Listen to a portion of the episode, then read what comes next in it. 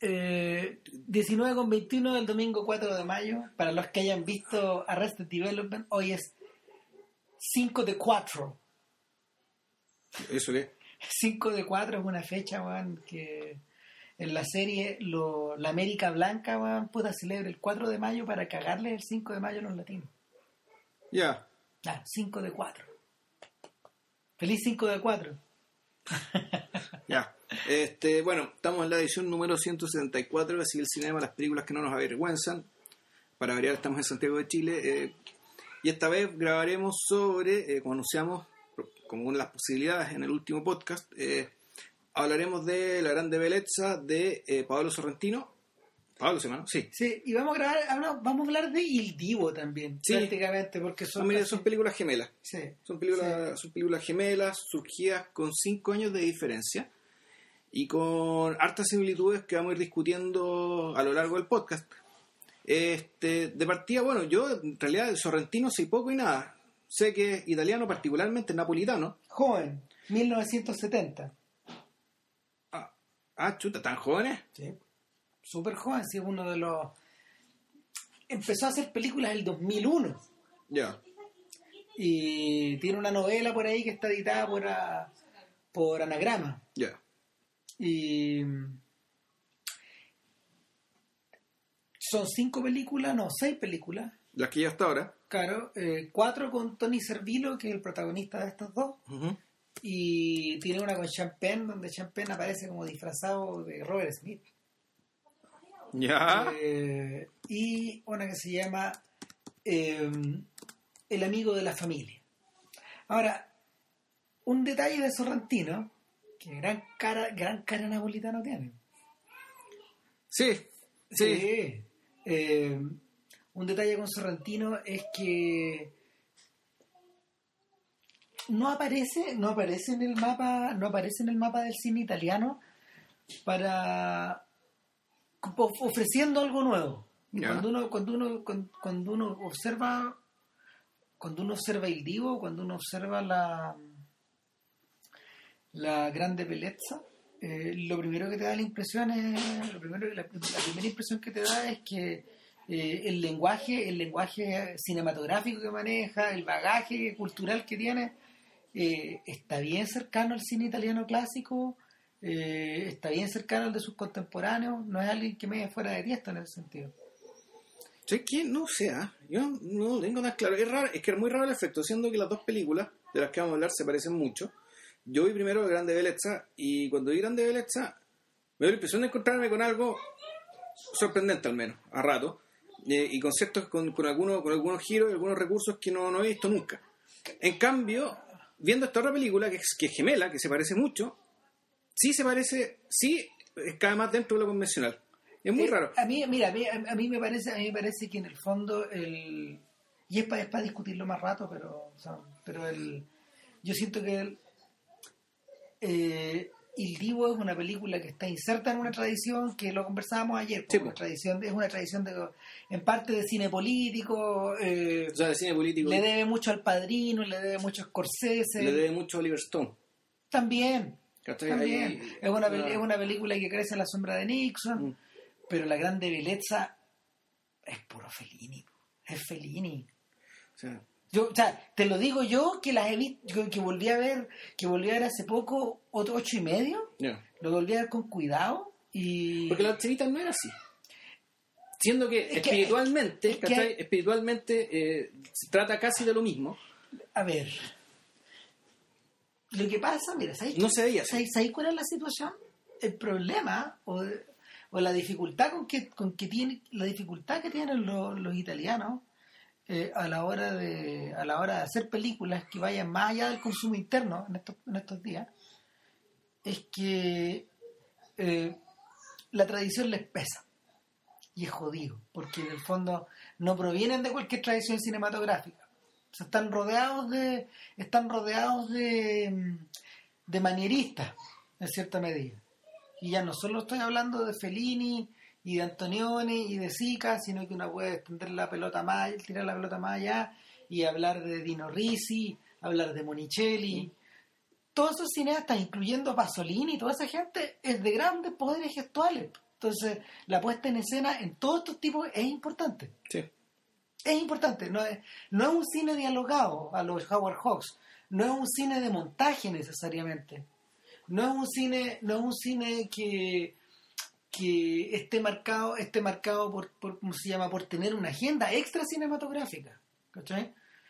No, y, lo, y lo más impresionante de todo, ninguno de esos sujetos se citaba entre sí.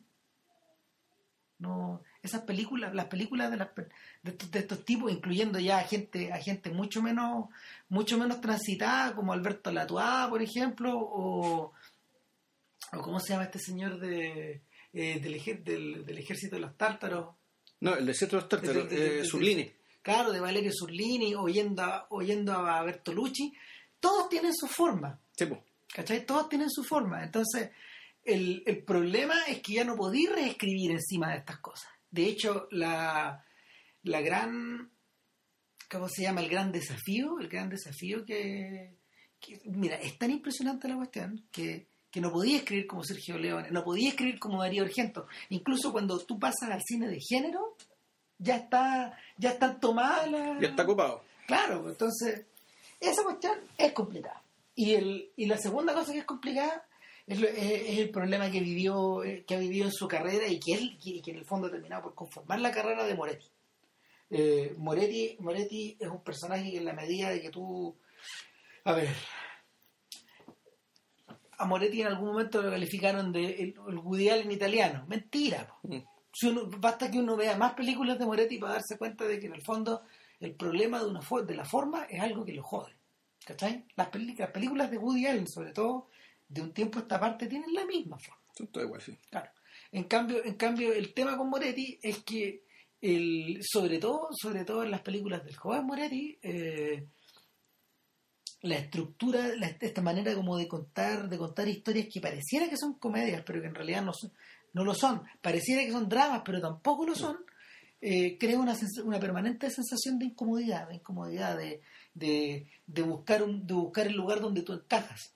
Y hasta que al final eh, él revierte a estas suertes como de diarios filmados, por ejemplo, o, o revierte a mm, revierte a él apartarse a un, a un borde, o, o ¿cómo se llama? a, a- abordar, a abordar eh, estoy pensando en la, en la en la habitación del hijo, abordar la, e- esta historia dramática desde la perspectiva de un personaje que en realidad eh, casi se comporta como un personaje de cine clásico. Yo creo que esa es la película como más, como más armadita que él tiene. Pero por ejemplo, Bast- tú no has visto Habemus Papam todavía, pero, pero en, en Papam te sorprende, te sorprende la forma que, te sorprende la forma que finalmente adopta.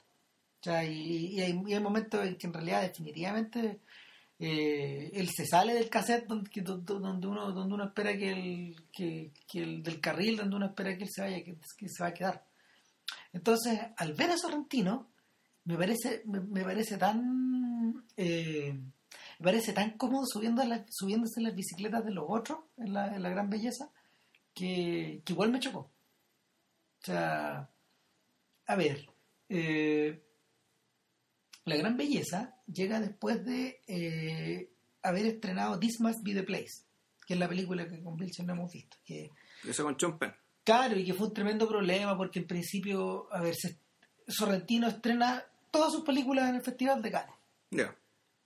Eh, salvo alguna una que otra excepción. Y el- en algún momento, en algún momento él ganó el Grand Prix, que es como una especie de segundo premio. El Gran Prix que viene después del Gran Premio del Jurado, el que viene después de la Palma Claro, Oro. y el Diego ganó el Grand Prix. Exacto. Entonces, eh, y en este caso con This Must Be the Place es una película que quedó media flotando, nadie la quiso distribuir, re- realmente era, parece que era demasiado extraña. Eh, los gringos la tuvieron dos años guardada, ponte tú, la estrenaron como casi por casualidad. No le fue. El, el caso de Sorrentino es distinto, por ejemplo, el de la gente del último bacho. ¿cachai? Ya. De, de estos tipos que en realidad también han logrado hits italianos en los últimos tiempos, pero apegándose a. Copiándola, po. Claro, Sí. claro, o sea, jugando, jugando el juego de los otros. Sí, sí, básicamente esas son películas prácticamente de mm, prácticamente de consumo interno que le llaman, que es un fenómeno muy europeo. Y en este caso, en realidad, no, pues, este gallo trabaja de otra forma. Eh, habría que describir, habría que partir por describir la gran belleza primero. Yo preferiría hablar de esa primero y después del digo, no sé por qué. A ver, la gran belleza empieza con. eh, ya tiene un comienzo bien desconcertante en el sentido de. una- eh, empieza con una secuencia onírica, aparentemente onírica, digamos, de, de una, una situación de un domingo, debe ser un domingo en Roma porque está todo muerto, nadie no, no pasa nada, un poco de gente, unos cuantos turistas dando vueltas, donde hay unos turistas japoneses que están sacando fotos, eh, se dispara un cañón, todo esto, todo esto como parte de esta visita turística, hay un coro de cantantes en una iglesia. Eh, esta secuencia es una, es una secuencia que, no, que solamente se explica, me parece a mí, que al final de la película. Y que después es interrumpida por, un, por, un, por una fiesta que tiene una, que- una fiesta que está filmada de una manera que sea bien, bien hipnótica, bien absorbente y muy entretenida. O sea, una, una escena de fiesta que dura como siete minutos, donde te presentan al personaje de esta historia, a nuestro héroe Jeff Gambardella, que está de cumpleaños. Es la fiesta de cumpleaños de Jeff Gam- Gambardella. Está cumpliendo 65 años. 65 años. Que en este país supuestamente se estaría jubilando, bueno, pero con las pensiones que va a haber no se va a jubilar. Eh, él tampoco se está jubilando, ni mucho menos. Al revés, el hombre está como tuna. Eh, y, y, y en esta secuencia, bueno, eh, esta secuencia puta, bien hipnótica empieza, ¿cachai? Con, que es hipnótica al mismo tiempo, es bien grotesca. O sea, la cuestión está pensada para que tú, está, está hecha de tal manera que tú sientas mucho mucha atracción hacia la escena, la que, que una vez que la terminas de ver, la quieres ver de nuevo incluso. Pero al mismo tiempo te da un poco de, no sé, no sé si repugnancia, pero te sorprende un poco, te choquea un poco el hecho que haya tanta gente mayor de edad comportándose como adolescentes en esta fiesta. Es una, es, como el, y es y, y ese cuadro ya de que, esto, esto, esto que Thomas Mann le, le- le sorprendía tanto y las quedaba tanto cuando llegaba a Venecia digamos que ver a gente mayor digamos empolvándose las mejillas.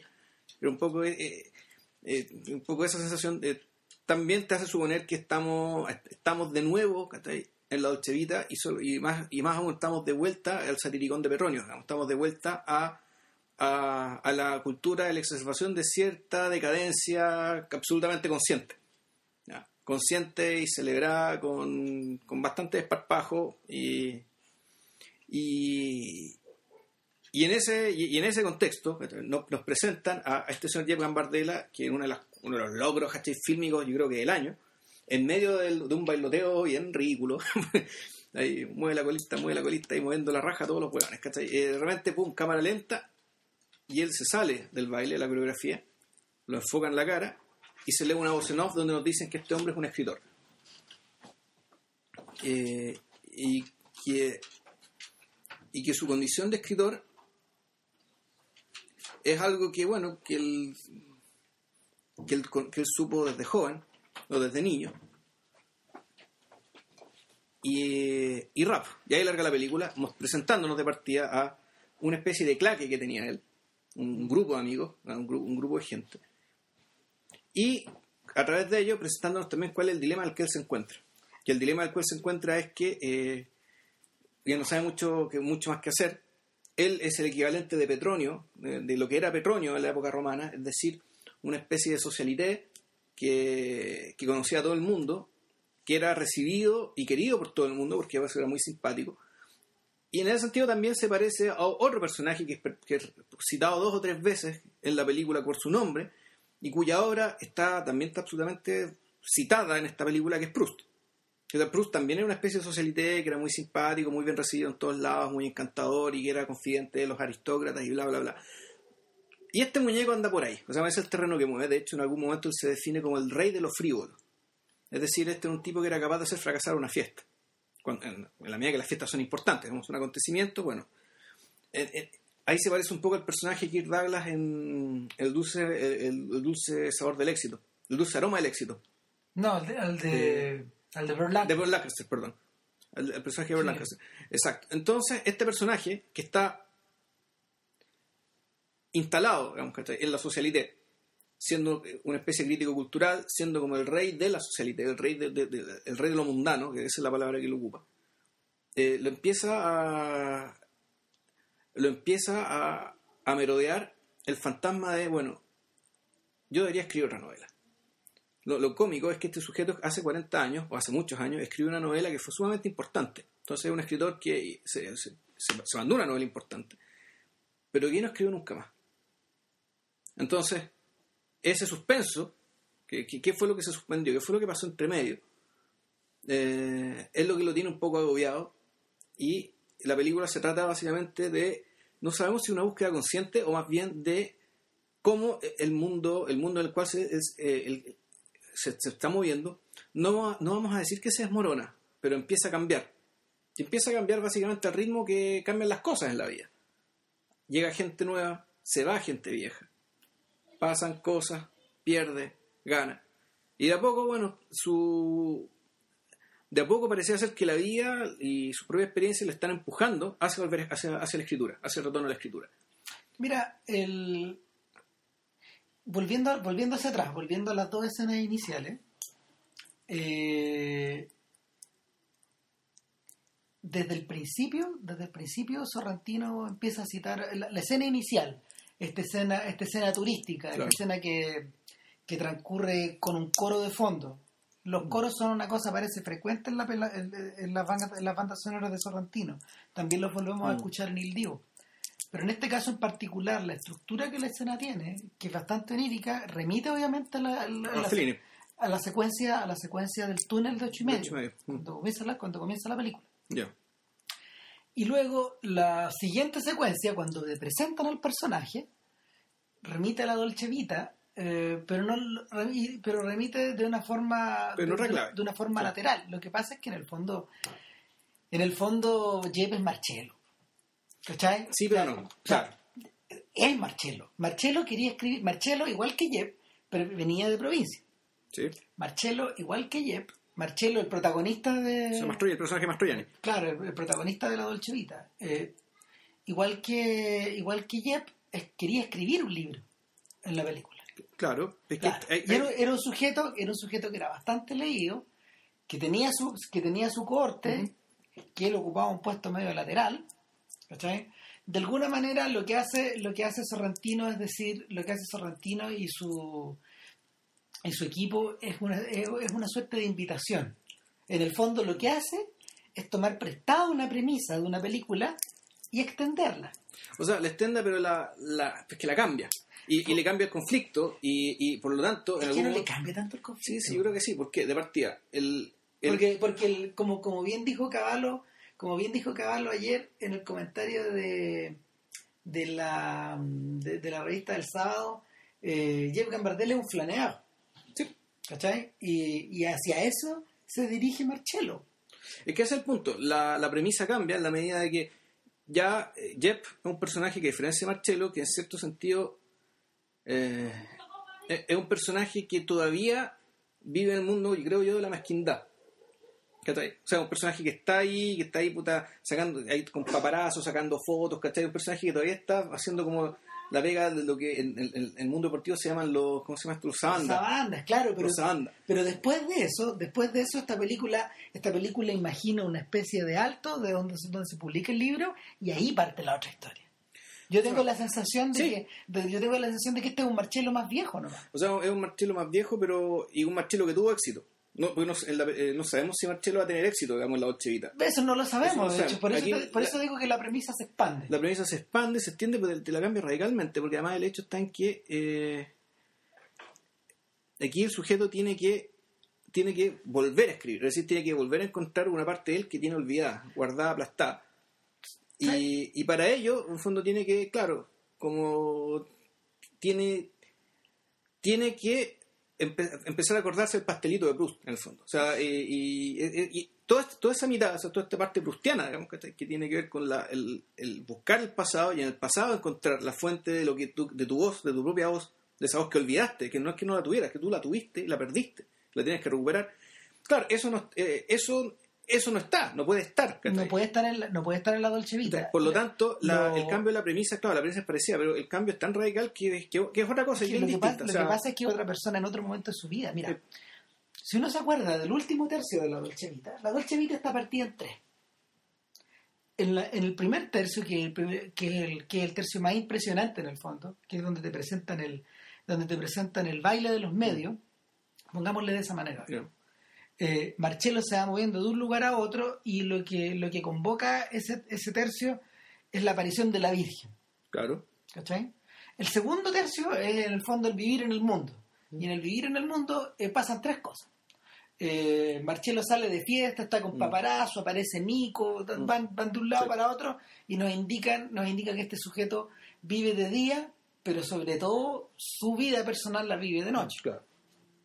Eh, en ese en ese tercio en ese tercio eh, además entra cómo se llama entra entra a tallar la visita de su padre ¿cachai? donde donde en el fondo se nos dice que eh, el personaje alguna vez fue como uno, uno más de los Vitelloni de los Claro. De Fellini ¿cachai? que esa es la otra película hacia atrás Claro.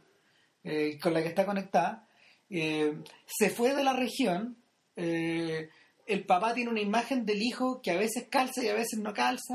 Eh, es un instante bastante impresionante porque yo, yo me imagino, yo me imagino que, que debe, debe- debe haber harto de autobiografía ahí. Yo no me he metido nunca demasiado en la vida de Fellini como para como para saber hasta qué punto hasta qué punto las cosas calzan, pero en el fondo lo que hace Fellini en la Dolce Vita es contar su vida de caricaturista, de cuando él, cuando él dibujaba para los diarios, Ya. finalmente. Y, y, y está, está, el, está el otro personaje también, que se llama su, su relación su relación con otro lado mundano que en el fondo es la intelectualidad. No, con Goebbels. Con, eh, No eh, se llamaba Goebbels, pero no, Goebbels. O sea, no, eh, de eso no, hablamos en el O sea, podcast. es Goebbels, pero al mismo tiempo es este otro escritor, pues el de, el, el de los relatos de Leuco, de, de los Strauss. ¿Cómo se llama? Padece. Eso, ya. Claro, es Padece también. O sea, eh, eh, una parte de él es Goebbels en el fondo que es, el que, que es la que comete el crimen, pero la parte que se suicida y la que Claro. escribe es Pavese. Todo el rato. Y él, de hecho, a través de Pavese y a través de la relación que Pavese tiene con el pasado romano y con el pasado de Italia, con se enchufa con la tercera parte. Que, que, que en, la- en la tercera parte finalmente eh, es un carnaval nocturno. Es, una escena larga donde después de que se hayan, se han atado varios cabos, eh, Marcello, termina con, Marcello termina con la trupe de Anuquemé Claro. y se van a un castillo. Y en, un, y en, y en ese castillo ocurre la escena, la escena más, ¿cómo se llama?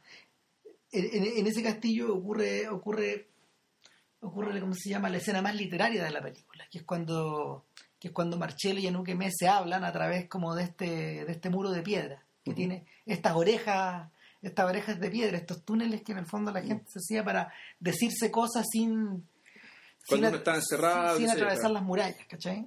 Y ahí, ahí Mastroianni le cuenta a, a su amante las cosas que realmente siente. Pero la persona que está al otro lado está dormida. ¿cachai? Eh, entonces él se, él, él, eh, él se confiesa ante unos oídos sordos.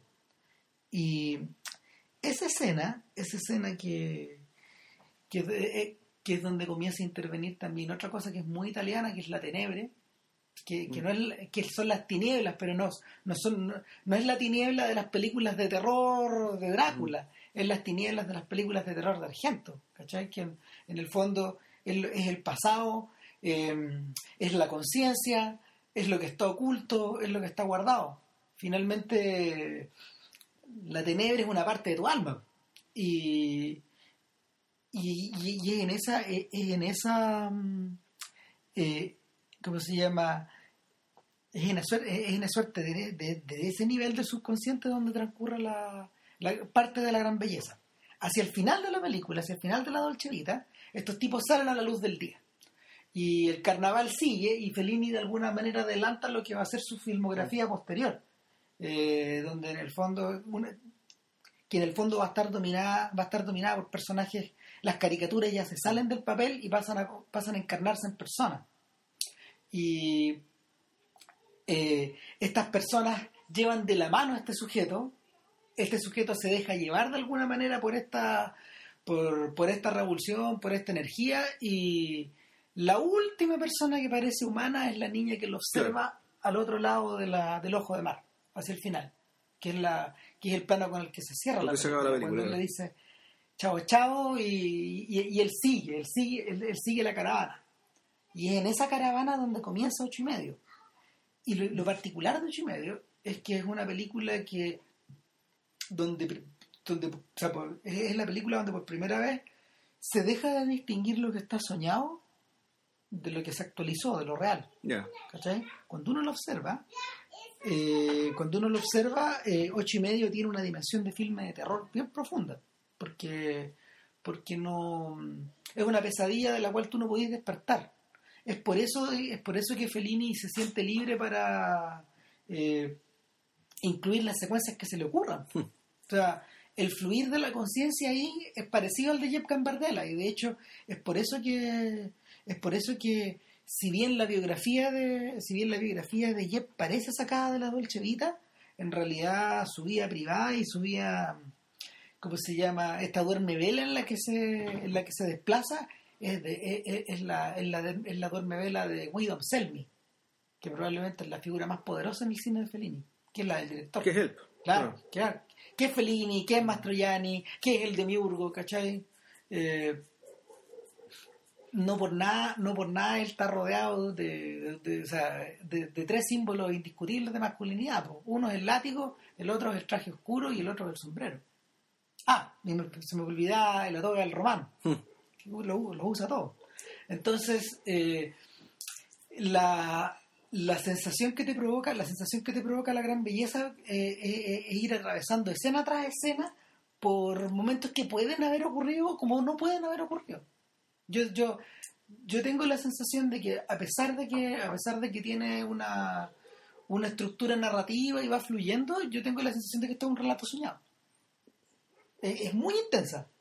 No, a ver, yo creo que el relato. El primero, por, ejemplo, yo creo que no es un relato soñado, o sea, la escena de los turistas japoneses, sino yo creo que es el comienzo de la novela. El comienzo, el comienzo de la novela que empezó a escribir. El relato, el, el, elementos claramente soñados, ponte tú en la secuencia cuando él cuando él, cuando te dicen de esa manera que, eh, que muere una persona que es muy importante para Jeff, que acaba de conocer hace poco, mm. que era la, por ejemplo. Hay una secuencia que está sacada casi calcada de Terence Malick, ¿cachai? Cuando son unos niños, unos niños corriendo dentro de un convento, ¿cachai? Con música de, de Arvo de esta, canción de las Highlands, de, las Highlands, de, el poema de Robert Burns que si esto está soñado, sí, pero no. Porque resulta que después eso, eh, Jeff está mirando eso desde arriba, digamos, desde su departamento. Mm. Ahora, claro, ese departamento eh, es un departamento que, efectivamente, tú decís, ¿y cómo está? Porque es un, departamento que tiene un tremendo balcón que mira derecho hacia el, hacia el Coliseo y tiene toda la visión de Roma, toda la vista efectivamente es como un tiene tiene mucho de efectivamente de espacio onírico o espacio o espacio inconsciente y, que a eso voy. y tiene y esa pero más importante ¿sabes qué? yo tengo la sensación de que más importante que tratar de diferenciar qué es sueño y qué no es sueño eh, la, invitación la invitación tal como un ocho y medio es como que tú, a que, tú atravieses a que tú atravieses esa barrera y navegues y navegues y navegues y divagues y divagues y divagues. Es como los párrafos largos de Proust Proust, utiliza el punto y coma no para, no para alargar la frase, sino que para eh, cruzar barreras de espacio y tiempo. Entonces, mi impresión es que en este, esta película, en esta película eh, que tiene como estructura de relato novelístico, mm. eh, este gallo está tratando como de pintar un cuadro, de pintar un enorme gobelino donde hay muchas cosas. Donde, mira, ¿sabéis qué, ¿sabéis qué se parece?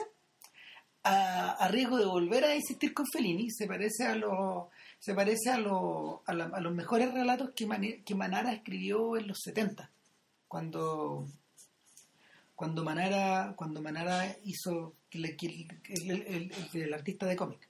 Eh, cuando Manara hace eh, su Giuseppe Bergman que, en el fondo es él eh, son las aventuras de Giuseppe Bergman, que es Milo Manara eh, imaginándose que tiene a su lado a Hugo Pratt. HP, Claro. Y, y Giuseppe Bergman con HP atraviesan eh, una cantidad una cantidad de parajes, historias, lugares, estímulos que son imparables. O sea, en el fondo, en algún momento, en algún momento HP le dice que, que lo que está llevando el hilo de esta mm. narración ya no eres tú, sino que es la aventura, de alguna forma. Y la aventura la aventura es un estado de ánimo profundo de la cual tú no te puedes, una, una vez que te metes en la, una vez que te metes en su estructura ya no te puedes salir. Finalmente es una estructura de relato súper que, que- que le debe harto al romanticismo. Leyendo hace poco el Eugenio Onegin de, de Alexander Pushkin, provocaba esa misma sensación porque Pushkin en algún momento decía, sí, mira, lo que pasa es que cuando conocí a Eugenio Onegin y este sujeto, bla, bla, bla, bla, bla, y, y hablaba un rato, y, y te daba la sensación de que eh, el verdadero protagonista de la, del- de, la, de la historia es él, no, no Onegin, sino que es Pushkin. Es Pushkin, es Pushkin el, quien, el, el que va observando a Onegin y se apodera de la historia y hace unos largos aparte que pueden ser como de dos, tres- dos, dos, tres, cuatro, cinco páginas. Entonces, y después, de- y después te abandona, y después te abandona y, y- y vuelve a empezar de nuevo la misma, el mismo torbellino. Y mm, eh, eh, creo que creo que es particularmente creo que es particularmente útil en la gran belleza porque Jeb nunca está al centro de los acontecimientos. Siempre es una persona que lo observa un poquito alejado. Es- pero solo un poco. Él participa, pero está un poquito alejado. Ah, lo que pasa es que él, en alguna parte él dice que la regla para, en el fondo, no, no sé si lucirse en todo ambiente social, pero en el fondo para haber logrado ser el rey de lo mundano, era estar siempre aislado, pero siempre a la vista de todos. como como como Swan el, el- el- visitante de la, de, la, de la casa de los Proust Swan va a comer la pasa muy bien habla de puras pelotudeces y cabezas de pescado pero pero en Swan eh, de- Swan nunca hablaba de su amante nunca hablaba de Odette Claro. Swan nunca hablaba de su ¿cómo se llama? delante de los Proust, delante de, de- de estos, de, estos, de estos comerciantes burgueses judíos que tenían como su mundo súper delimitado, a su manera Swan era exactamente igual, comerciante, Judío, judío sí. también, Eh, pero nunca hablaba, ponte tú, de sus citas con el príncipe, X, o de su salida con la duquesa no sé cuánto, o de su colección de, de arte, porque en el fondo el propio Swan consideraba que era de mal gusto y el narrador lo va contando eso. Entonces Swan tenía todo compartimentalizado y cuando aparece cuando aparece el Swan mundano en lo más avanzado del libro te, cho- te choca porque no calza con la otra imagen. De hecho a la abuela de Bruce no le ¿cómo se llama? Dice, no, deben estar hablando de otra persona. O sea, eh, no es este señor que viene a comerse el flan con nosotros. Entonces, eh, claro, Gambardella, Gambardella no es el protagonista de esta historia, él escucha, él está... Creo que de las pocas veces donde él interviene es cuando hay alguna cuando hay alguna tertulia finalmente y al que alguien habla y él contesta, pero él contesta, él reacciona. Cuando lo atacan a él, digamos, cosas así. ¿Cachai? Y, y provoca una extraña sensación de que la película pareciera que no tiene progresión dramática. Tiene, pero Sí. pareciera que no. ¿Cachai? ¿Qué es, la- es lo que, qué es lo que pasa con ocho y medio también? Ah, en, la, ban- perdón, en la banda sonora, en la banda sonora de la película hay una, hay una pieza de Foré que se llama Tres tiempos perpetuos. Ya. Y Foré, Sansón, Bisset son una presencia permanente en las películas de Sorrentino.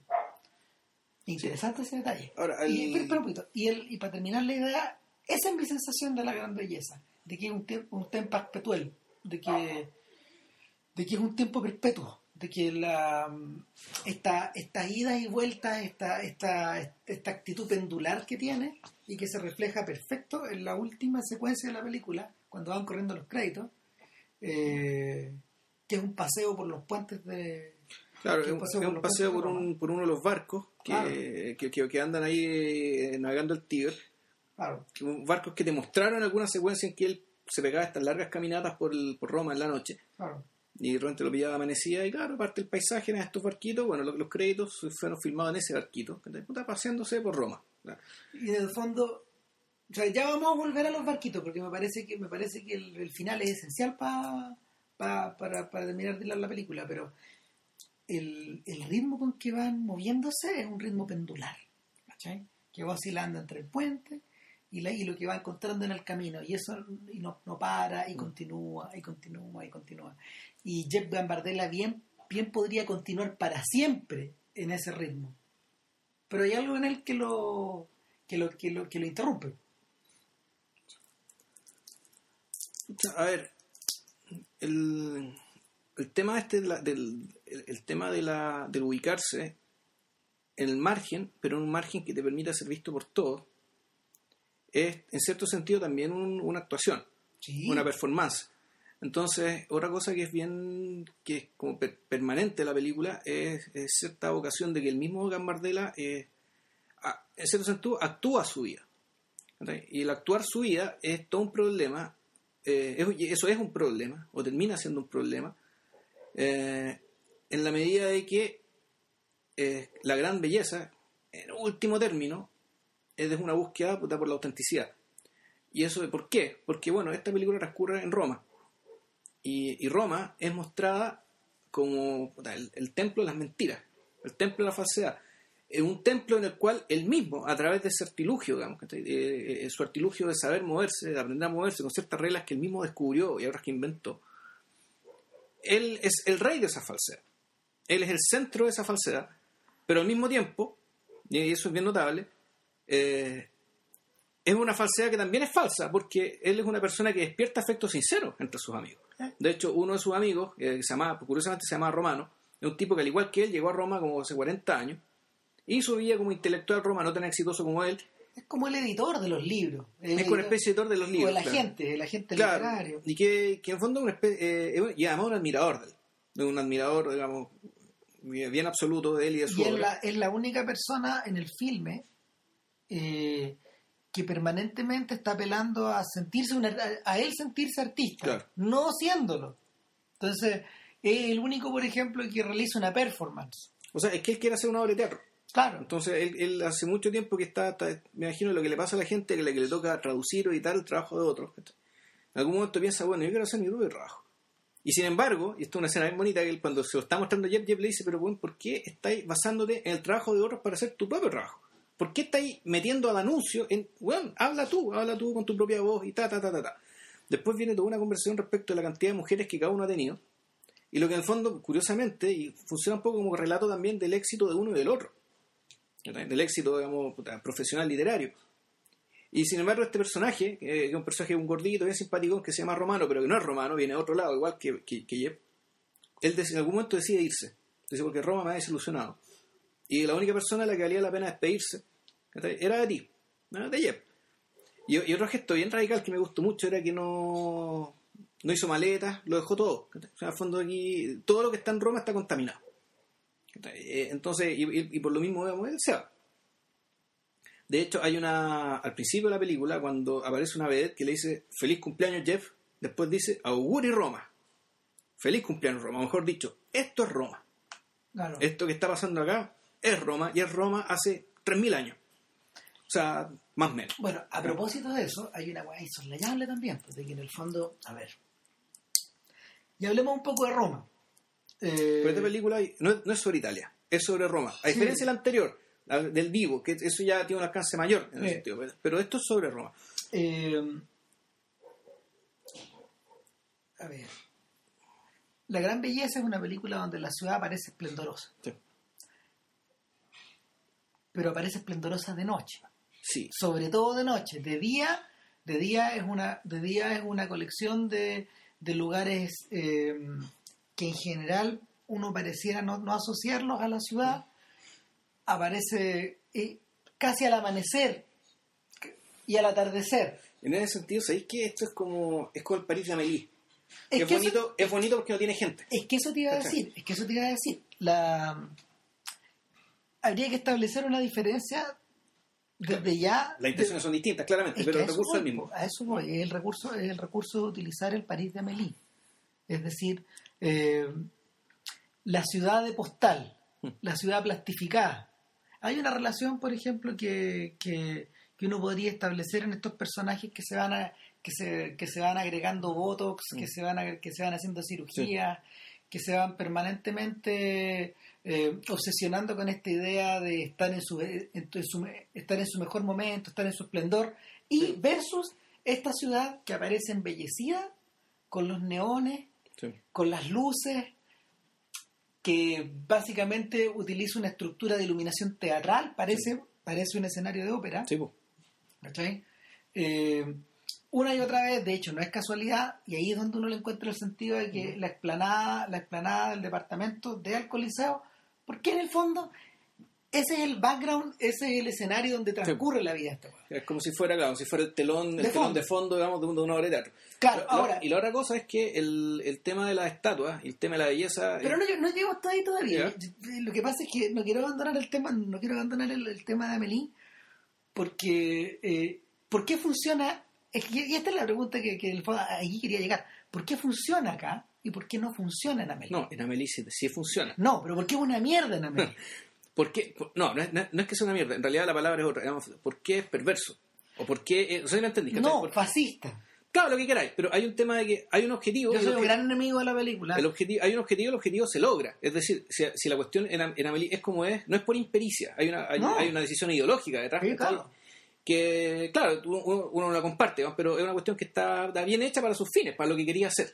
Claro, pero en, en ese caso, en, en- el París de Amélie funciona por sustracción. Acuérdate que estos huevones taparon los grafitis, Sí. sacaron a los negros, ¿cachai? Y limpiaron digitalmente la ciudad de Sí. los cables. Entonces, ese París funciona por sustracción. Sí. Acá funciona por adición. Aquí también funciona por sustracción. En la medida que le sacáis la gente, en la medida que tampoco mostráis ¿cachai? a, los a los inmigrantes que hacían enojar tanto a Loriana Falachi, ¿cachai? tampoco lo mostráis. No, no, no, no aparecen.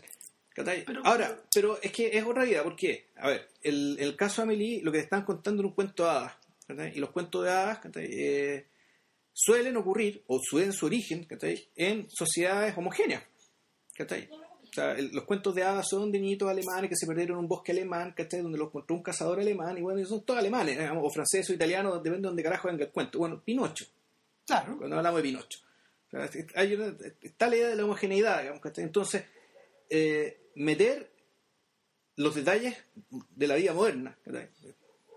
Y no, no neces- no necesariamente juzgándolos, No. No, diciendo que, puta, que, que, que es una lacra, que la migración es una lacra de la vida moderna, digamos, ¿cachai? Entonces, en ese sentido, no es que defienda a Meli, pero a lo mejor lo que están haciendo ellos no es que, no es que quieran esa Francia, la Francia de Le Pen, sino que la consideran el mejor ambiente para contar el talante de su historia, ¿cachai?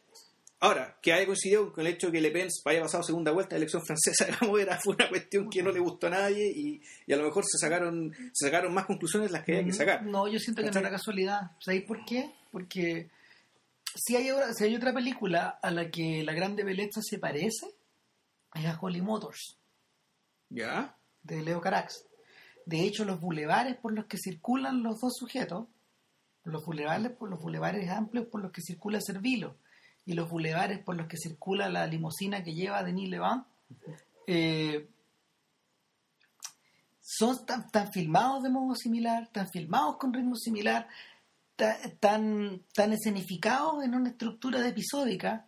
eh, en el Sí, claro, es que- eh, en, en Holly Motors, de hecho, la estructura onírica es manifiesta desde el principio. Está, le ponen play a la weá. Claro. Tiene propósitos distintos, pero, Claro. pero el París está filmado de una manera similar. Sí, porque una premisa, es una premisa tan disparatada, ¿cachai? Que en realidad el- es una premisa que ya te mete en un... eh, que al revés. Ahí tú decís, esto es una, esto es una premisa tan compleja, tan disruptiva, ¿cachai? Que aquí de nuevo hay que volver a sustraer, ¿cachai? Para no sobrecargar, digamos, ¿cachai? La, la comprensión y, la, puta, y, y- y la- y las alegorías y los símbolos que tiene esta película. Claro, pero, pero sin embargo también es un travelogue. Sí, ¿Cachai? Eh, yo siento que estas dos películas están conectadas por la espalda, solo que en el fondo eh, la gran belleza solo es posible en Italia y Holly Motors solo es posible en Francia. Si ¿Sabes la qué? invertí, no queda bien. No sé, pero yo creo que perfect- perfectamente se podría hacer Holly Motors en Nueva York. ¿Cachai? O, que- o en Los Ángeles, weón, ¿cachai? Porque Pero, una- pero, el- pero el resultado es distinto, pues Cosmópolis.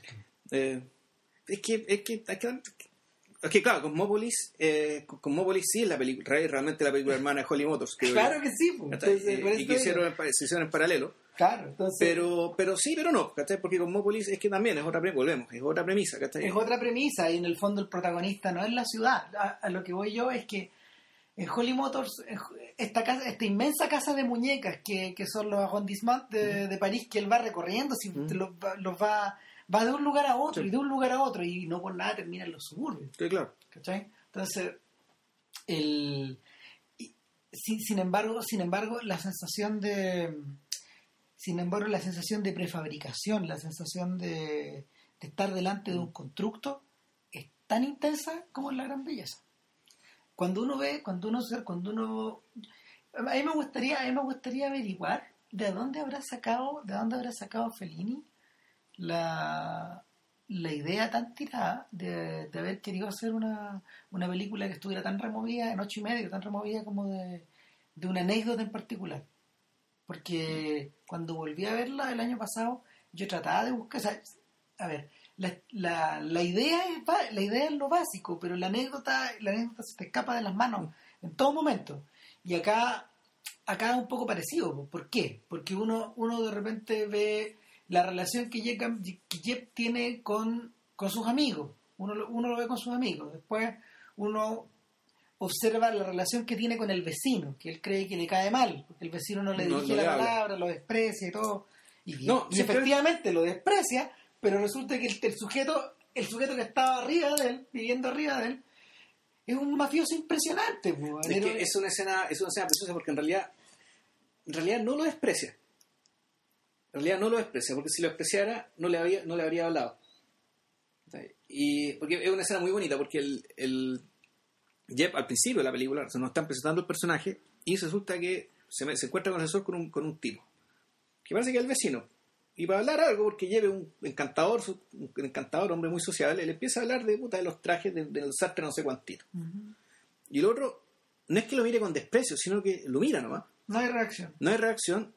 Y claro, uno, uno entiende, uno es, bueno, este tipo le- ¿Acaso este sujeto es inmune a su encanto? este, este sujeto le cae mal, no lo aguanta, qué sé yo. Y después nos encontramos, mucho tiempo después, como una hora y media de película después, estaban unos, unos pacos que de la DIA, ¿cachai? de la Dirección Italiana Antimafia, tomando preso este muñeco, y este muñeco recién ahí, ahí mira a, a Jeb y le contesta la pregunta que le había hecho, durante- eh, que le había hecho así no sé cuánto rato, porque ya una vez que estaba todo perdido, una vez que ya se cayó el telón y cayó su obra de teatro, ¿cachai? Y cayó y, y- y- Cayó su película paralela. claro, y figura la verdad. Bella Mafia se Claro. podría haber llamado esa otra película. Claro, y una vez que, que aparece la verdad, él dice, bueno, ahora ya que no hay nada que sostener, no hay mentira que sostener, le puedo contestar. Y le contesta que en realidad él cree que el mejor sastre no es ese, sino que es otro más, que ta, ta, ta, ta, ta, ta.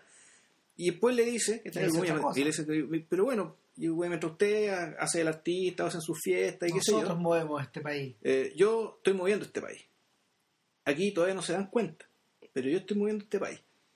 Entonces, bueno, aquí nos encontramos con que... Y, y- y se saluda. Y después le saluda, le dice chao, como, como diciendo, mira, puta, podemos haber sido amigos, digamos que en otras circunstancias mejores.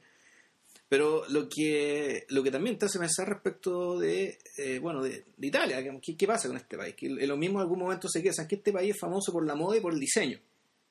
Y amigo, un amigo nuestro, el, el Puma, que es ciudadano italiano además, es chileno, pero es ciudadano italiano y que vivió Italia alguna, más de una vez, eh, él nos- vivió en Italia, y él nos cuenta que Italia es un país que en realidad es un país desarrollado gracias al turismo.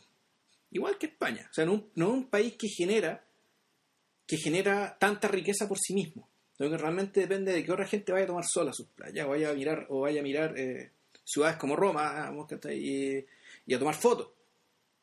Entonces se da la paradoja que este personaje, que, que si bien claro, es un mafioso, pero en realidad lo que dice ahí es, es que es un empresario. Eh, es una persona que está haciendo, que está genera, que está haciendo negocios, que está siendo productiva.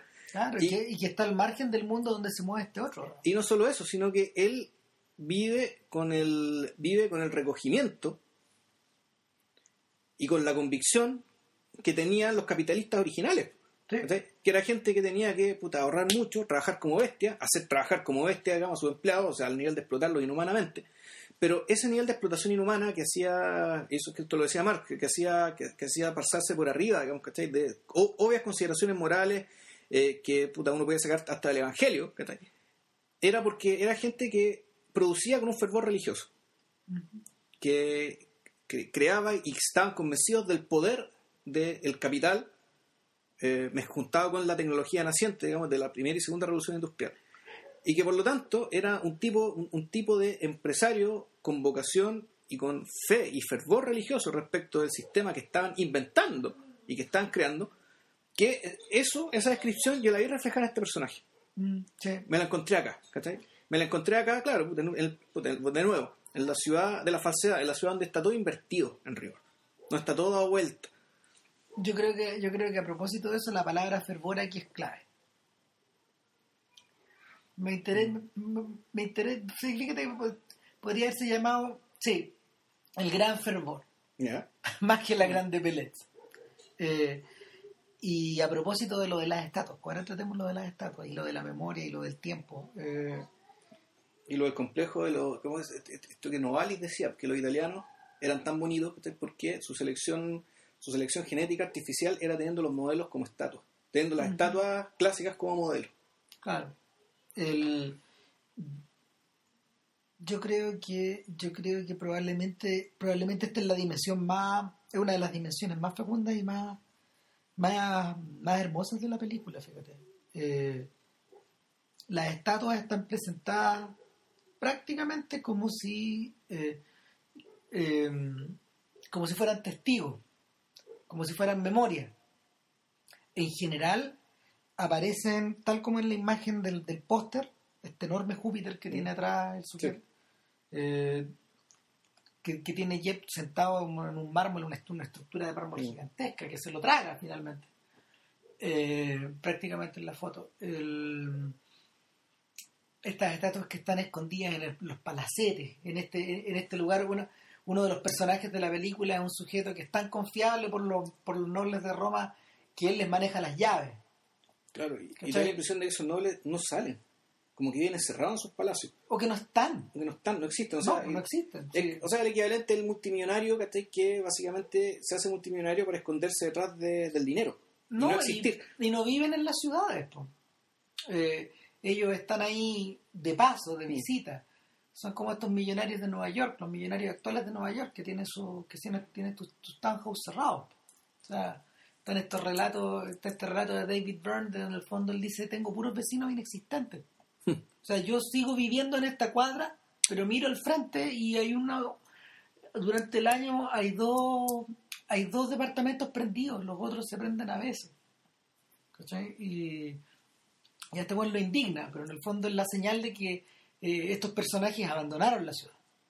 ¿Cachai? Y la, y la, y la dejaron, la dejaron tal como está Roma, estatuaria, cerrada, en tinieblas, ¿cachai? Y, el, Y con poca gente. ¿no? Entonces, el, el efecto que te da es que las estatuas, ya en realidad más que estatuas, tú decís, bueno, estos son, son lápidas, ¿cachai? son mausoleos. O sea, el- el- te, da, te da el efecto como que esta hueá es un enorme weón, cementerio. Es por un lado ¿Cachai? eso, y por otro lado te provoca la sensación de que cuando, cuando estos sujetos se meten en unas cámaras donde hay decenas de bustos romanos, ya, ya no es uno o dos, Sí. 20, Y 30, cada, 40. cada uno te valdrá weón, Claro. 50 minutos de la no sé, Pero lo, lo que tú estás viendo ahí es un consortium, es un consortium de, de, de- de otros personajes, es otra película esa. Ellos, ellos, igual que en la fiesta del principio, también están en su reunión, en, en el más allá, en el afterlife, o en, o en, la, o, en la memoria. los oros, los oros romanos. Así como, Es la, es la otra población, flo- es la otra población de la ciudad, la que está muerta, la que está presente, la que está ahí. los vieneses hablan de los otros vieneses, de, los- de los muertos. Los muertos que viven en el cementerio son Ah. los otros vieneses. Es decir, ellos también son habitantes de la ciudad, tanto como los que están vivos. Entonces, Claro. entonces el, el, el, el asunto es que el peso entre una y otra, entre uno y otro mundo, eh, está permanentemente en cuestión en la película. O sea, hay, hay instantes donde, donde Jeb, por ejemplo, eh, recuerda su juventud, su primer beso, la Sí. primera noche en que se acostó con una mujer. Eh, hay, un, hay, hay otro instante donde un sujeto lo para en la calle y le dice, usted está, o sea, va, va a la casa, usted está el fulano, le dice, sí, sí, sí, yo no lo conozco, usted sí, pero yo lo conozco a usted, porque mi, yo estaba casado con tal persona y murió, y los dos se ponen a llorar. Y, y en el fondo es el primer amor de, Claro. de, de Gambardella. Y ese es, un, este- ese es una escena bien particular porque ahí, ahí, aparte, de, aparte de mostrar, digamos, eh, este pasado humano y de, y de hablarle de los muertos y todo, weón está, está contestándole a otra película. Está contestándole a Cinema Paradiso. Ah, En la versión larga de Cinema Paradiso, la que dura tres horas, no la vean. la Eh, corta tampoco. No. No, no, es que, es que, es que, es que hay otro tema ahí. Eh, el- en la versión larga, el protagonista de la película, que es el cabro chico que se convierte en un adolescente, tiene una escena de amor igual. Ya.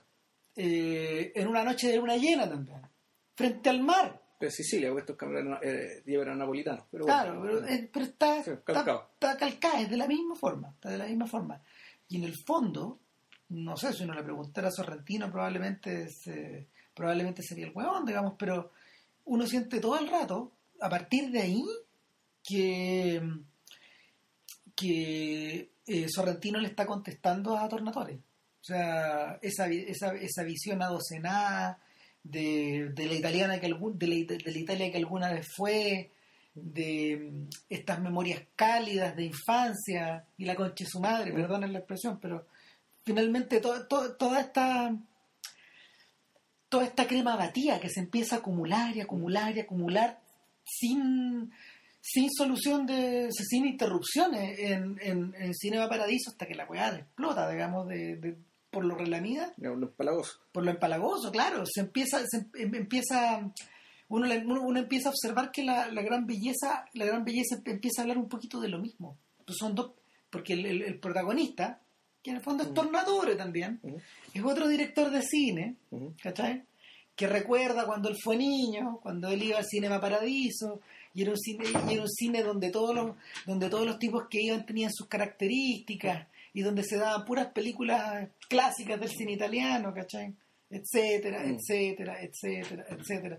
Finalmente, finalmente lo que te están pintando es una gran ficción, es una gran mentira, es el reemplazo de es la versión, es la versión, es la versión deformada, es la versión corrompida y la versión putrefacta de, de, De Splendor, ¿o no?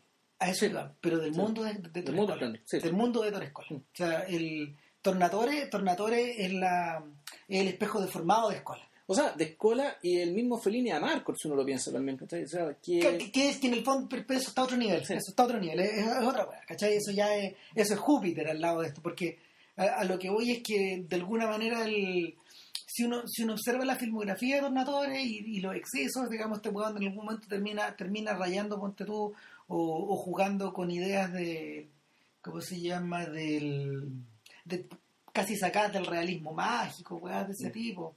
Entonces, Siempre, la esconochuta era de él, ¿no? la verdad no ni recuerdo. El, Sí, sí, era buena la esconochuta, bueno. Era un thriller, era otra cuestión nada que. Probablemente. No, yo, yo estaba pensando en esta película, yo estaba pensando en esta película de, del pianista, del pianista del, del ¿cómo se llama? Que, que, que encarna eh, ah, ¿cómo se llama este sujeto? El de- 1900. que el pianista en 1900. O sea, que se llama 1900, creo que es el nombre de la película, el nombre del pianista. Sí, pero algo así. Eso, ¿no? claro, es una hueá así, Ya. digamos, pero esas mugres, ¿cachai? Eh, Tornatore en el fondo es el anti-Moretti. O sea, sí, claro. Eh, eh, el- bueno, de alguna manera, de alguna manera, una parte de esta película se hace cargo de contestarle a esta otra. O sea, no sé, se hace, no sé si lo que... A ver, se hace- no sé si se haga cargo, porque no me acuerdo de la película. Lo que sí me interesa, ¿cachai? Es que su relación con el pasado es una relación con el pasado no nostálgica. Eh, no, no nostálgica, sino genealógica. Que, que- que- que es distinto, Son, son cosas distintas. De hecho, el mismo personaje romano, cuando está haciendo su performance, en algún momento dice esta línea. ¿Qué tiene de malo la nostalgia? ¿Por qué es mala la nostalgia? Bueno, ese, es un personaje de escuela. ¿eh? Todo esto. ¿El romano? Sí, sí, claro. Sí, no. Eh, el- lo que pasa, lo que pasa con, lo que pasa con la gran belleza es que además, además también ganó el Oscar. ¿Ya? ¿sí? No es, no es casual. Sí, bueno, pero eso No. ya no depende del... Eh, No es casual, sí. Lo que pasa es que eh, Cinema Paradiso representa el epítome de la película italiana de exportación, Claro. de la película tomada por Weinstein, de la película campeoneada. Mm. ¿cachai? Eh, hay varios ejemplos de ese tipo, si, si de, de tanto en tanto vuelven, ¿cachai? Había uno, había uno que se llamaba Pane e Tulipani, ¿cachai? Hay otro que era, hay otro que era otra película de Tornatore que era ¿cómo se llama?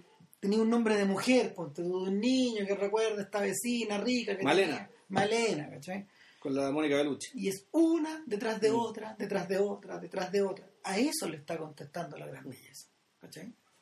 Porque ella misma también es una película de exportación, también es una película diseñada para ganar el Oscar, también es una película la película en cierto sentido adopta la misma estructura exuberante No sé que, si- que tiene su personaje. Bueno, fue diseñado para ganar el Oscar, porque en realidad originalmente compitió en Cannes. O sea, Y ganó el premio en Cannes, o sea, ganó el, el gran premio. O sea, el, pero no, un huevón hace un gesto de este tipo, está cantado que se va a ir para allá. O sea, el- es una... ¿A qué voy? Moretti no hace películas para el Oscar. no. ¿Cachai? Entonces, esa es la diferencia entre una cosa y otra. Y, y la es un gesto dema- es un gesto demasiado es un gesto demasiado notorio, es un gesto dema- es un, es un escorzo demasiado es un escorzo demasiado adornado, ¿cachai? Es un, es un es un helado demasiado bien servido como para que no sea notorio. Hmm. A eso voy, ¿cachai? Y, y, y es- y es evidente que la película estaba hecha de este modo. Sobre todo se hace más evidente cuando uno la compara con El Divo. ¿Cachai? Que es una película, que es una película hecha en otra tradición. O sea, es una, es una película que es una película dialogada, al revés que esta, profundamente dialogada, Esta película también es dialogada. ni tanto, no, no, ni tanto, o sea, los, los tableaux que tienen te distraen, digamos, Mm. pero el diálogo, el diálogo es algo que te acaricia la oreja, no, a que en el divo tenéis que poner atención.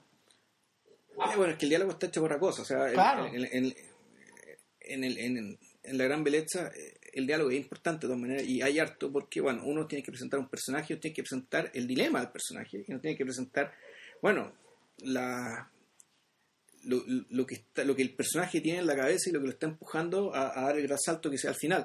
Acá no, aquí te están explicando una rama súper complicada. Eh, porque bueno, ¿de qué se trata el Divo? El Divo tiene como subtítulo La espectacular vita de Giulio Androtti.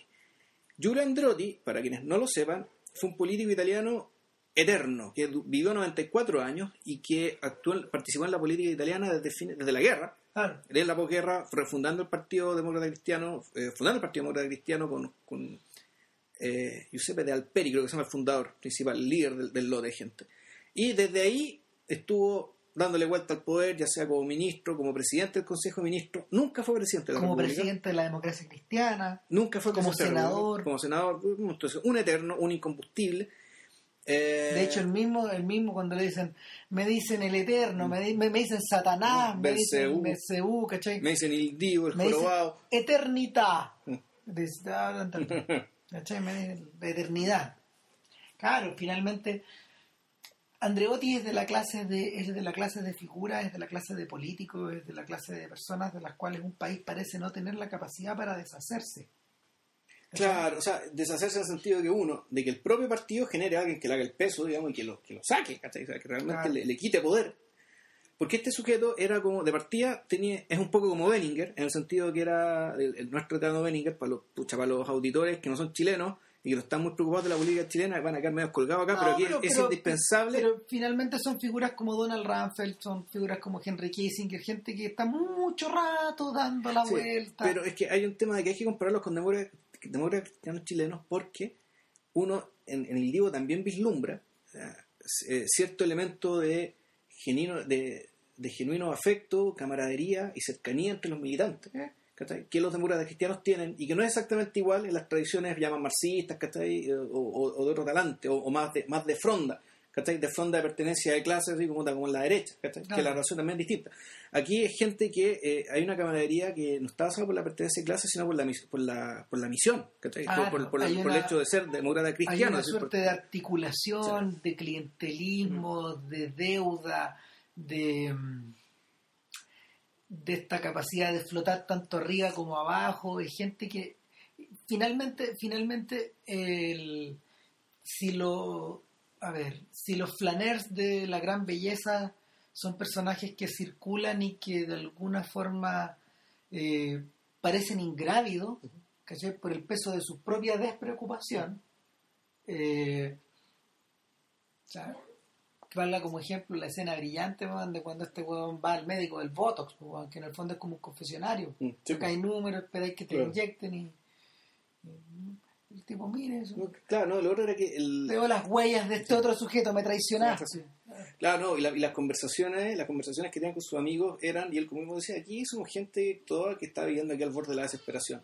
Eh, ya estamos viejos, decadentes, el no eh, a, lo, a lo más que podemos hacer es sostener nuestro buen nivel de vida, tener nuestra buena posición social, pero nuestras vidas están devastadas y, y, practicando, digamos, lo que. Esta, frase me gusta tanto de Claudio Magri, que decía que la, civilización, realmente quienes ejercen la civilización son las personas que se juntan a conversar y desplegar el desencanto y la sociabilidad.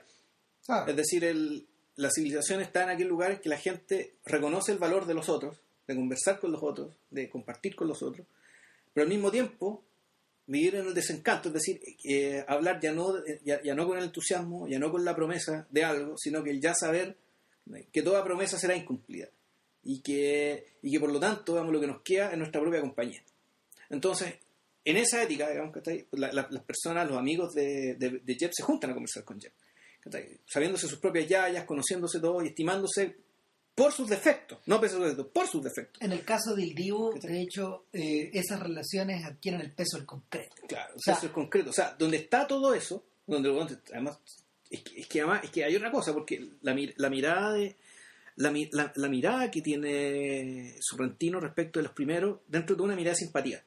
Si bien la fiesta te decías esto es un poco grotesco, esto es un poco decadente, pero en último término está la simpatía. En cambio, a estos otros hueones. Es que yo creo que, yo creo que el mismo, el mismo se siente un poco parte, ligado no solo, no solo por pertenecer ya a ese mundo, sino que, claro, además, sino que también por tener raíces por reconocer que sus raíces están que, vienen de por ahí. A ver, no sé, yo, sé que Sorrentino es napolitano, igual que el personaje de Gambardella. Entonces, en ese sentido, el personaje de Gambardella es tanto la proyección de Marcello como una especie, una proyección del propio Gambardella. De cómo del, propio del, propio Sorrentino. De cómo le gustaría llegar, perdón, cómo el Sorrentino, cómo le gustaría llegar a los 65 años. O de los miedos que pueda tener a esa edad. Pero en cambio, Sorrentino mira a esta, a esta otra cáfila como si fueran delincuentes y los trata como tales, pues si hasta le da el alias, pues bueno. O sea, es como una ficha policial, ¿cachai? O sea, aparece un personaje, nombre tanto, tantito, oficial tanto, alias tanto. Claro, y, los, alias, los alias son la rata, eh, la bestia, el escualo. Y entonces, y los el ministro de Hacienda tiene un apodo, el jefe de policía tiene un apodo, el cardenal de, que tiene que es el nexo digamos de la iglesia con la democracia cristiana tiene un apodo, el jefe de la mafia tiene otro apodo, son todos lo mismo. y, esa y, el hecho de que la película El Divo digamos, tenga como título uno de los apodos digamos, de el señor Andreotti que por, dar la expresión es un flor de chucha de su madre. Es fascinante es, a mí me gusta, no, es casualidad, no es casualidad de que Servilo pase de hacer el Divo a Jeff Gambardella. ¿Cachai? Porque el Divo es un personaje que partía como es jorobado, tiene los brazos pegados al cuerpo, es como bracitos cortos piñera. Claro, y, pero está, interpretado por este sujeto, o sea, para estos efectos, para estos efectos, y que raro que no hayamos mencionado el nombre, pero el cine, parece que lo dijimos al principio, pero el cine, el cine de Sorrentino le debe mucho al de Scorsese, pero mucho. Mm, eso, esos traveling de Scorsese que en el fondo se los copió a Tonino de Licoli, a, Tonino de Licoli. No, no, claro, sí, puede ser. Eh, no miento. No, no, o, al fotógrafo de, ocho y medio esta, esta sensación como de acompañar a los personajes, ¿cachai? Eh, eso está presente tanto en El Divo como en esta otra película. y, Claro, y el, la estructura de filme de mafia, la estructura del filme de mafia que tiene el Divo, eh, o, la, o la forma en que la forma en que Servilo le sirve como a su de, el como de Niro a Sorrentino y no y un tipo que se transforma físicamente para, para encarnar a todos otros sujetos. Además tú mencionado en la conversa el tema del uso de la música popular. Completamente, claro. El uso que, de alguna manera se lo debe a Moretti, que es el tipo que ha insistido mucho en eso en el cine italiano. Pero también es Scorsese. Y por, eso, por otro lado Scorsese, claro y, y, música de las más diversas procedencias. Ahora, el, lo interesante del libro es que como buena, como buena obra expresionista, eh, como buena obra expresionista que tiene, que tiene claramente raíces teatrales, eh, emerge de la cabeza, emerge de la cabeza y de las inseguridades de un Andreotti que en los años 90 está empezando a ser acosado por un montón de fantasmas. Primero, el fantasma de la obsolescencia. Segundo, eh, segundo la, ¿cómo se llama? Estas especies de desafíos a su impenetrabilidad, que, que, es, una, es, un, es una constante en la película. Este personaje de verdad es impenetrable. Uno lo mira y no sabe lo que está pensando, no sabe lo que va a decir, no sabe cómo va a reaccionar. Sí, ahora yo tengo un problema con eso, o sea, el hecho de ya de la inescrutabilidad como lugar común Como el hecho ya como decir, ¿sabéis que ya el que sea, que se termina convirtiendo en un activo, que el personaje sea impenetrable, de modo que puta, es como que si dijéramos algo genuino de él, la- esto, se chacrea o pierde valor. Entonces, aquí el, el tema de la inescrutabilidad es manejado, es un activo, pero sí se hacen revelaciones sobre el personaje. Claro. Y revelaciones que uno uno debería percibir como genuinas, a menos que la película ya parte de la base que este weón es tan impenetrable que se engaña a sí mismo. Ahora. Que es un personaje que funciona sobre la base del autoengaño y que sin embargo eh, eso debe tener un límite porque si no sería incapaz de sostener su personaje de una manera tan brillante. Claro, la tercera cosa finalmente, y ahí, y ahí entrando a territorio personal, es que eh, en, en Il Divo Andreotti es un tiene su propio fantasma de Marley. Sí. ¿Cachai? El, Tiene, el Mar- su propio JFK, Claro. como Nixon tenía JFK. el Marley's Ghost es el personaje, de- el personaje que viene a que viene en el, en el cuento de Navidad, viene a golpearle la puerta a Benicio Scrooge. ¿cachai? Claro. Jacob Marley, el, el socio. Entonces, y en este caso es Aldo Moro. Finalmente, no a Moro en sí, sino que la traición a Moro. Claro. La traición que se le hace. En algún momento Pero- el tipo lo explica. Pero también es Moro, porque, por volvemos volvemos al tema, Moro y Andreotti se conocían desde el año 44. Era una vida entera trabajando juntos, peleando juntos, puta como son, amigos y se pelean, bueno, los de Moro eran cristianos, ¿cachai? Con, esta, con esta relación de puta que volvemos, de la camaradería, ¿cachai? Del, Claro, del- pero- del ser miembros de, de- del ser miembros los primeros O cristianos, sea, en el fondo. finalmente, mira, finalmente el problema, el problema que el, problema que Andreotti tiene y que, y que en el fondo cliva toda la película es que eh, las brigadas rojas raptan a Moro Claro. en vez de raptar a los otros, en vez de raptar a estos otros sujetos impenetrables, eligen un sujeto carismático, pero al mismo tiempo eligen al único, al único de, de los amigos de, de- de este- este círculo que sí se podía quebrar. Claro, pero además era uno de los que efectivamente estaba a favor del entendimiento con la izquierda. Ah, A diferencia de Andriotti, que era de la línea que no, o sea, ellos, ellos son eran los católicos de derecha, muy, muy, muy, muy cercanos al Vaticano, a la curia vaticana.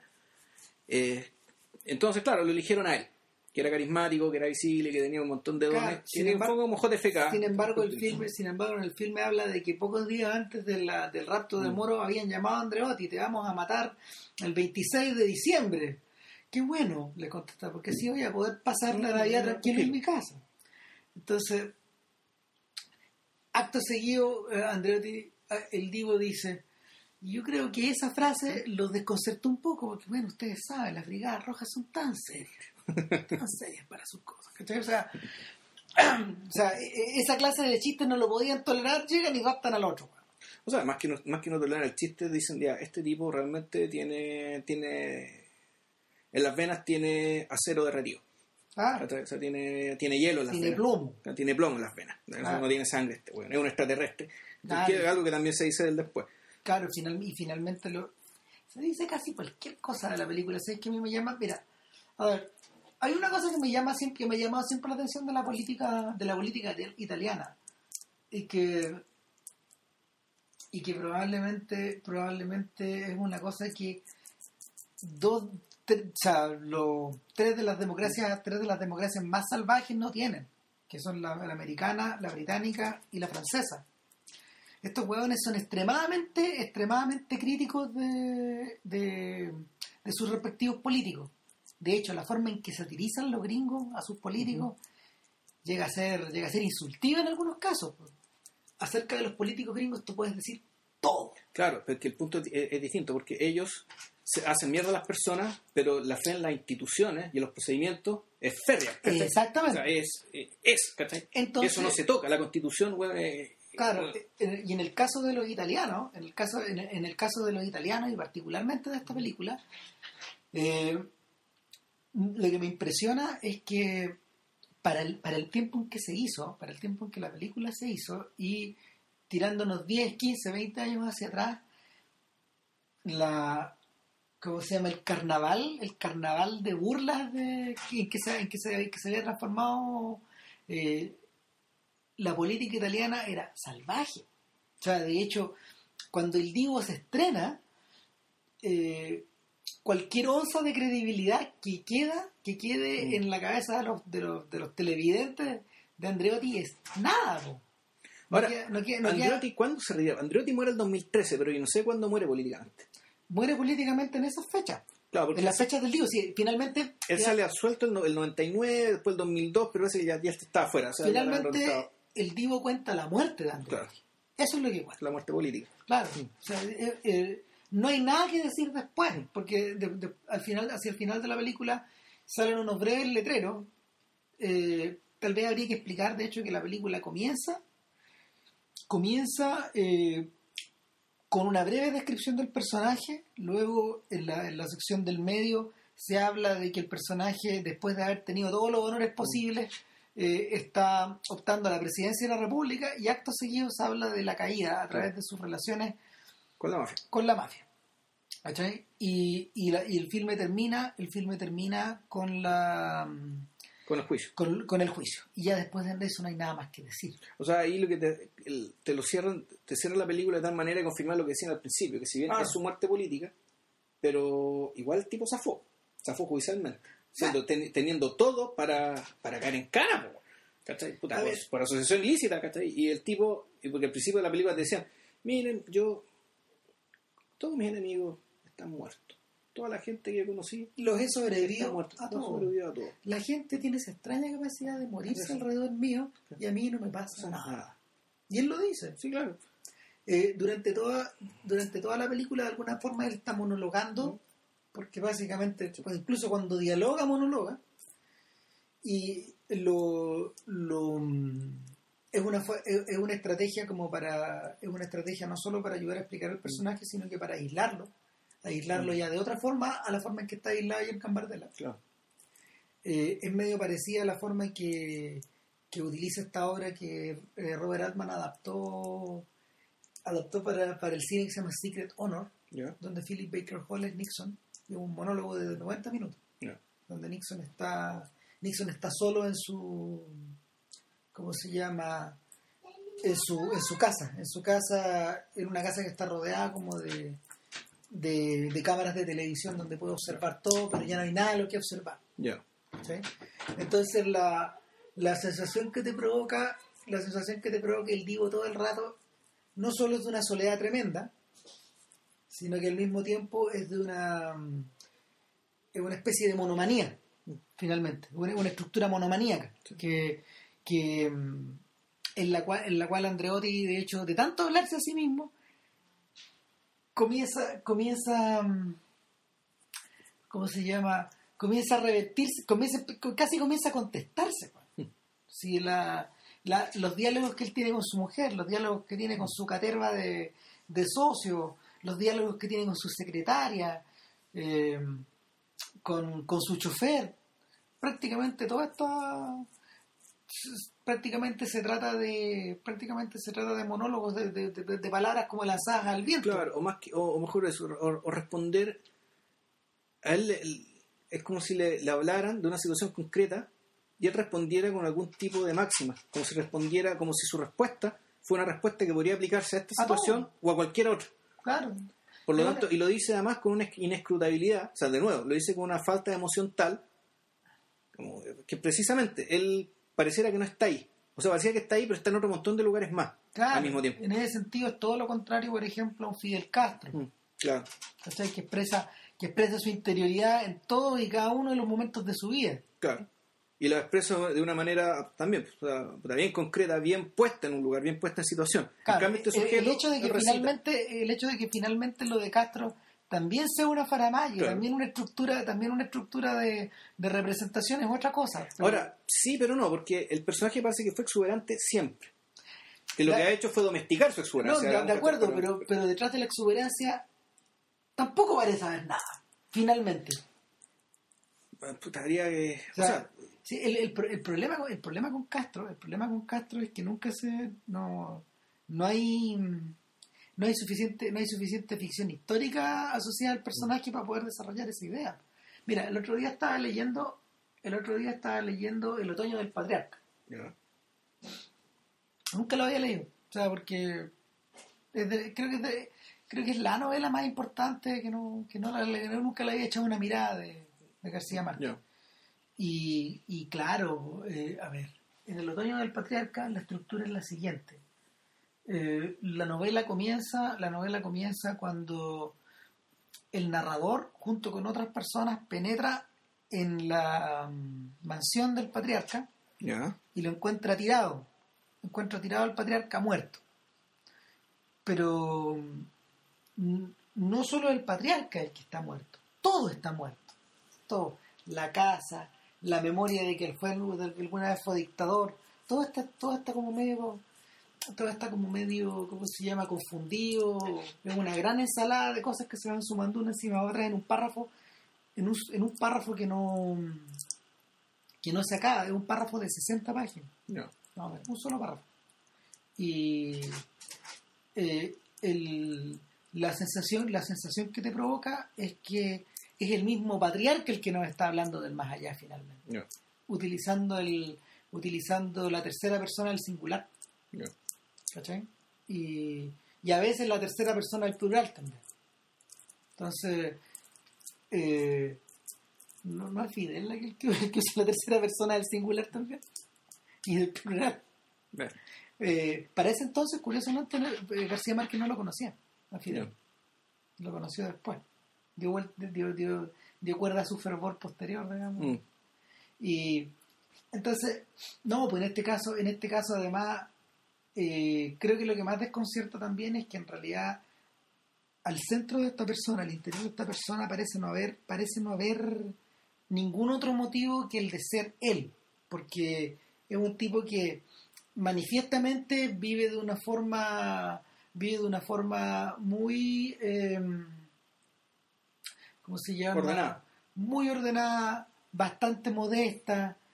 No, la casa es muy pequeña, los lugares que nos muestran son como la sala de estar de la- donde se sientan a ver tele, esta cocina donde comen, este sujeto nunca se saca su terno, su, su, su, su disfraz de hombre antiguo, sus realidad- lentes que, que, lo, que, que lo, que, que prácticamente son como una especie de son como una especie de persiana que nos oculta lo que es finalmente. ¿Cachai?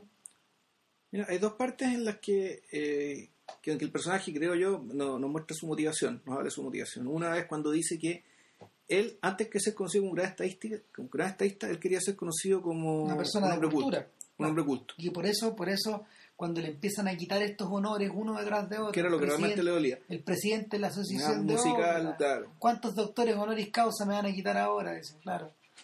Era porque él, una, una cosa que él tenía, digamos, que era esa. Y, Y, la eso otra, es como, perdón, y eso es como muy de pequeño burgués, po. es que él decía, pues, o sea, yo que era pobre, que llegué, que vine afuera. Él, necesitaba validarse y, y, y mira cómo será de, cor- de corrupta y de mierdosa la política, digamos que, sí, que su gran validación no venía por su estatus político, sino por eh, estas cosas anexas ¿cachai? las que recibía en su condición de hombre culto, además de ser un político muy hábil muy inteligente y bla, bla, bla. Y la otra escena que también, tú decís, este- este- esto yo lo creo, ¿cachai? que es que todas las porquerías que hizo, toda la gente que mandó a matar, toda, todas las omisiones, la omisión digamos, para que mataran a su amigo Ahora, Moro. en la película nunca se muestra ordenando la muerte no, de nadie. No, pero él, él lo hizo Todo sugiere. O sea, todas mis asociaciones con los mafiosos, con la P2, la gente que, que hubo que matar para que silenciarse estas cosas, ¿cachai? La- la- la- las omisiones que hubo que cometer, todo fue hecho pensando eh, y peleando contra la amenaza comunista. Hay un momento en eh, que este viejo empieza a hervir. El que empieza a servir y, se, y se confiesa en cámara ante nadie, ante nosotros. Claro, las luces, las luces cambian y se dirigen en vez de hacia los costados, Hacia él.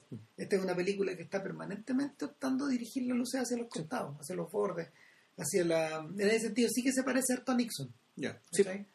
Pero, pero por primera vez giran, giran y se dan Mm. vuelta, ¿cachai? Las luces se dan vuelta. Es como cuando Hitchcock, perdón, es como cuando Nixon, perdón, eh, eh, en, la- en- en el filme de, en el filme de, de Stone eh, empieza como a ensayar su sonrisa como en un espejo ¿cachai? y como que la sonrisa la sonrisa viene a él antes de que él la llame Claro. una mueca, pues, eso es una mueca, la cuestión tiene vida propia. Claro, y el...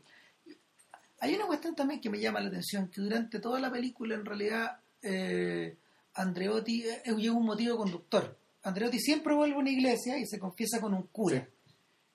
Y el... Y el Si él iba a misa todos los días a las 7 de la mañana en esa iglesia que queda cerca de su casa. Claro, entonces... Y se iba caminando y por eso es que ta- ta- y al igual que en, al igual que en la otra película digamos que ya podríamos más rato entrar a detallar no sé si importe tanto en realidad en qué se parecen las dos películas en términos de, de- de estructura profunda y todo Eh, pero claro, el tipo se va caminando en la calle hacia esta iglesia, se va siempre como, como con 20 guardaespaldas encima. Con la qué impresionante que tengan las pistolas afuera, no las tienen en el cinto, no, afuera. Es como si estuvieran en territorio enemigo, po, casi si estuvieran en, guerra, que estén metiéndose en territorio enemigo para proteger al, primer ministro que tiene que ir a confesarse con un cura.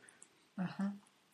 Donde también hay cuando cuando también dice otras cosas de verdad, pero también termina respondiendo con, con, con, con aforismos, po, eh, es que es irresistible.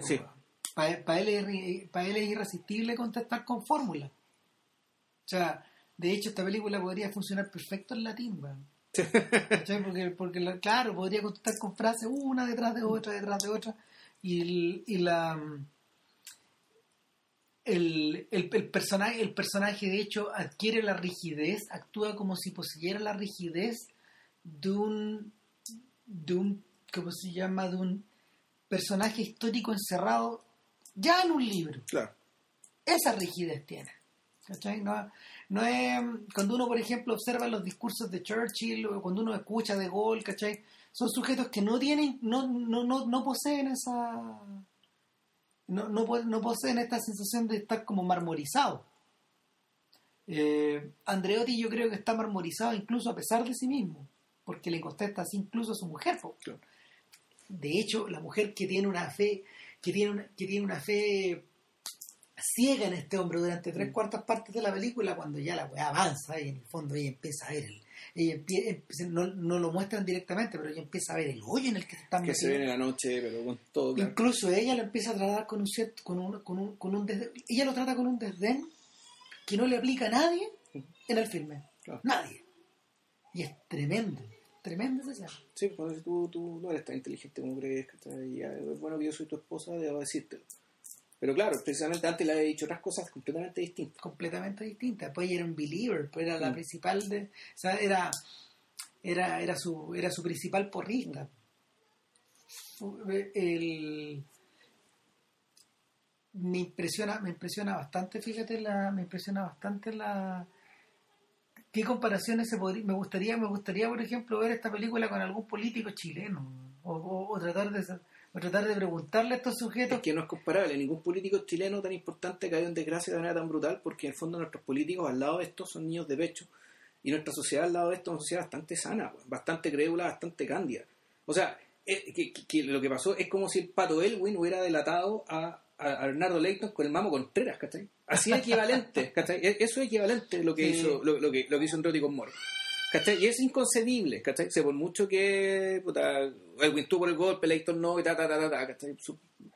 Eh, eh, la, la, camaradería, la relación, el afecto, digamos, siempre estuvieron. Sí, mi, mi sensación también, fíjate, es que una, una figura, una figura similar, una figura similar a, en su caída la, estructura del escenario de caída que tiene es, muy parecida a la de a lo que ocurre con Pinochet acá, en cierta medida, Porque de hecho, para los que para los que recuerdan ese momento, para los que lo vivieron de alguna manera, eh, hubo un instante en que sí resultaba casi como de película, como de película de ficción, ver que el dictador eh, era enjuiciado. No importa que lo estuvieran escuchando fuera, pero ahí estaba. Después, después de después de haberse sonreído en el Senado, ¿cachai? Después de haber tirado la talla, después de haber jugado la idea de, ser senador, de ser senador eh, vitalicio, etcétera, este personaje de un día para otro queda a merced de la justicia, cae en silla de ruedas, etcétera, y luego vuelve. Eh, eh, en cierta medida lo que pasa con Pinochet después, lo que lo absuelven, etcétera, de la misma manera que absuelven a Andreotti, pero pero ya cuando estaba políticamente muerto. Y cuando le hicieron el Pinochet muere ahí. Claro. También. En cierta medida, es como, o sea, no me, voy a, no, me voy a poner a comparar a uno con otro, pero la estructura de la estructura como de de sorpresa, de juicio, de caída y de muerte en vida es, similar. Sí. Eh, Nada, mira, para ir terminando, para ir terminando, eh, me parece, me parece bien impresionante que, me parece bien impresionante que Sorrentino, que Sorrentino eh, utilice dos fórmulas medias, utilice dos, dos técnicas medias similares para filmar dos películas tan distintas. No, no las, las películas formalmente son completamente opuestas, pero el cineasta que está trabajando se parece. O sea, la estructura, la estructura del guion es, muy parecida, porque ambas parten con una especie de bacanal, de carnaval. Uno, un carnaval, una fiesta verdad, la otra es una secuencia de asesinatos tipo el final del padrino. La estructura de ambas películas gira en torno al, al desmoronamiento, digamos, de, un, de cierta realidad de a poco. El caso, el caso de el, el caso de Il Divo, Andreotti también se empiezan a morir los amigos. Sí. También lo empiezan a abandonar. También empieza su claque, empieza a, empieza a deshacerse. Eh, de- exactamente de la misma manera. Y los dos, y, y al final, de una u otra manera, los dos tienen que afrontar la verdad. Claro, quedan desnudos. Quedan desnudos ante algo y bueno, ya, no sé si ya está un poco tarde, pero merece cuenta, merece, me- merece, eh, eh, merece mención aparte el hecho de que el, el cierre de la gran belleza sea con Sor Teresa de Calcuta, eh, sea con Sor Teresa de Calcuta, con esa escena con esos flamencos arriba del balcón, donde hay, hay, hay algo y hay un gesto hacia la Roma católica, siendo que al, siendo que esta película, al igual que la Dolce Vita y, y por tanto como del- del satiricón de Petronio, digamos, esto una- son películas paganas, son películas hechas desde el paganismo. Y que sin embargo, en el caso de la en el, en el caso de la gran belleza, la, la, la- la salida, la llave, aparentemente la tenía un personaje que es de Calcuta, que, que se parezca a Carlos Larraín es pura casualidad, digamos, pero perfecto, eh, es, es Sor Teresa de Calcuta. Y además yo creo que esto también está pensado para decirte algo que, que Roma tiene algo que no tiene ni París, ni Nueva York, ni Londres, ¿cachai? Que, y que todavía la convierte en bueno, la capital del mundo, que es el Vaticano, que es el hecho de tener digamos, este centro este centro moral, pero que al mismo tiempo es un, es un actor político, digamos, ¿cachai? y otro montón de cosas más. Nada, Nada, pues, eh, vamos cerrando. vamos cerrando y anunciando que el próximo podcast va a ser en dos semanas más, por razones de fuerza mayor mía, y va a ser sobre la trilogía de Andrés Vaida de los años 50 de eh, Canal, Can- Cenizas y Diamantes, ¿y cuál más? Una Generación, que es la primera. Y, y aquí tenemos al culpable que el podcast había terminado antes, pero bueno, ¿qué le vamos a hacer? Ya saluda de una Una vez llevamos una hora y media que la tía. Saludos, Juanito. Ya saluda de una vez que esto queda tomar once. Hola, ¿qué tal? Te quiero mucho. Ay, está como Julio Iglesias. güey. Ya, ya, cuídense. que se, Chao. chao.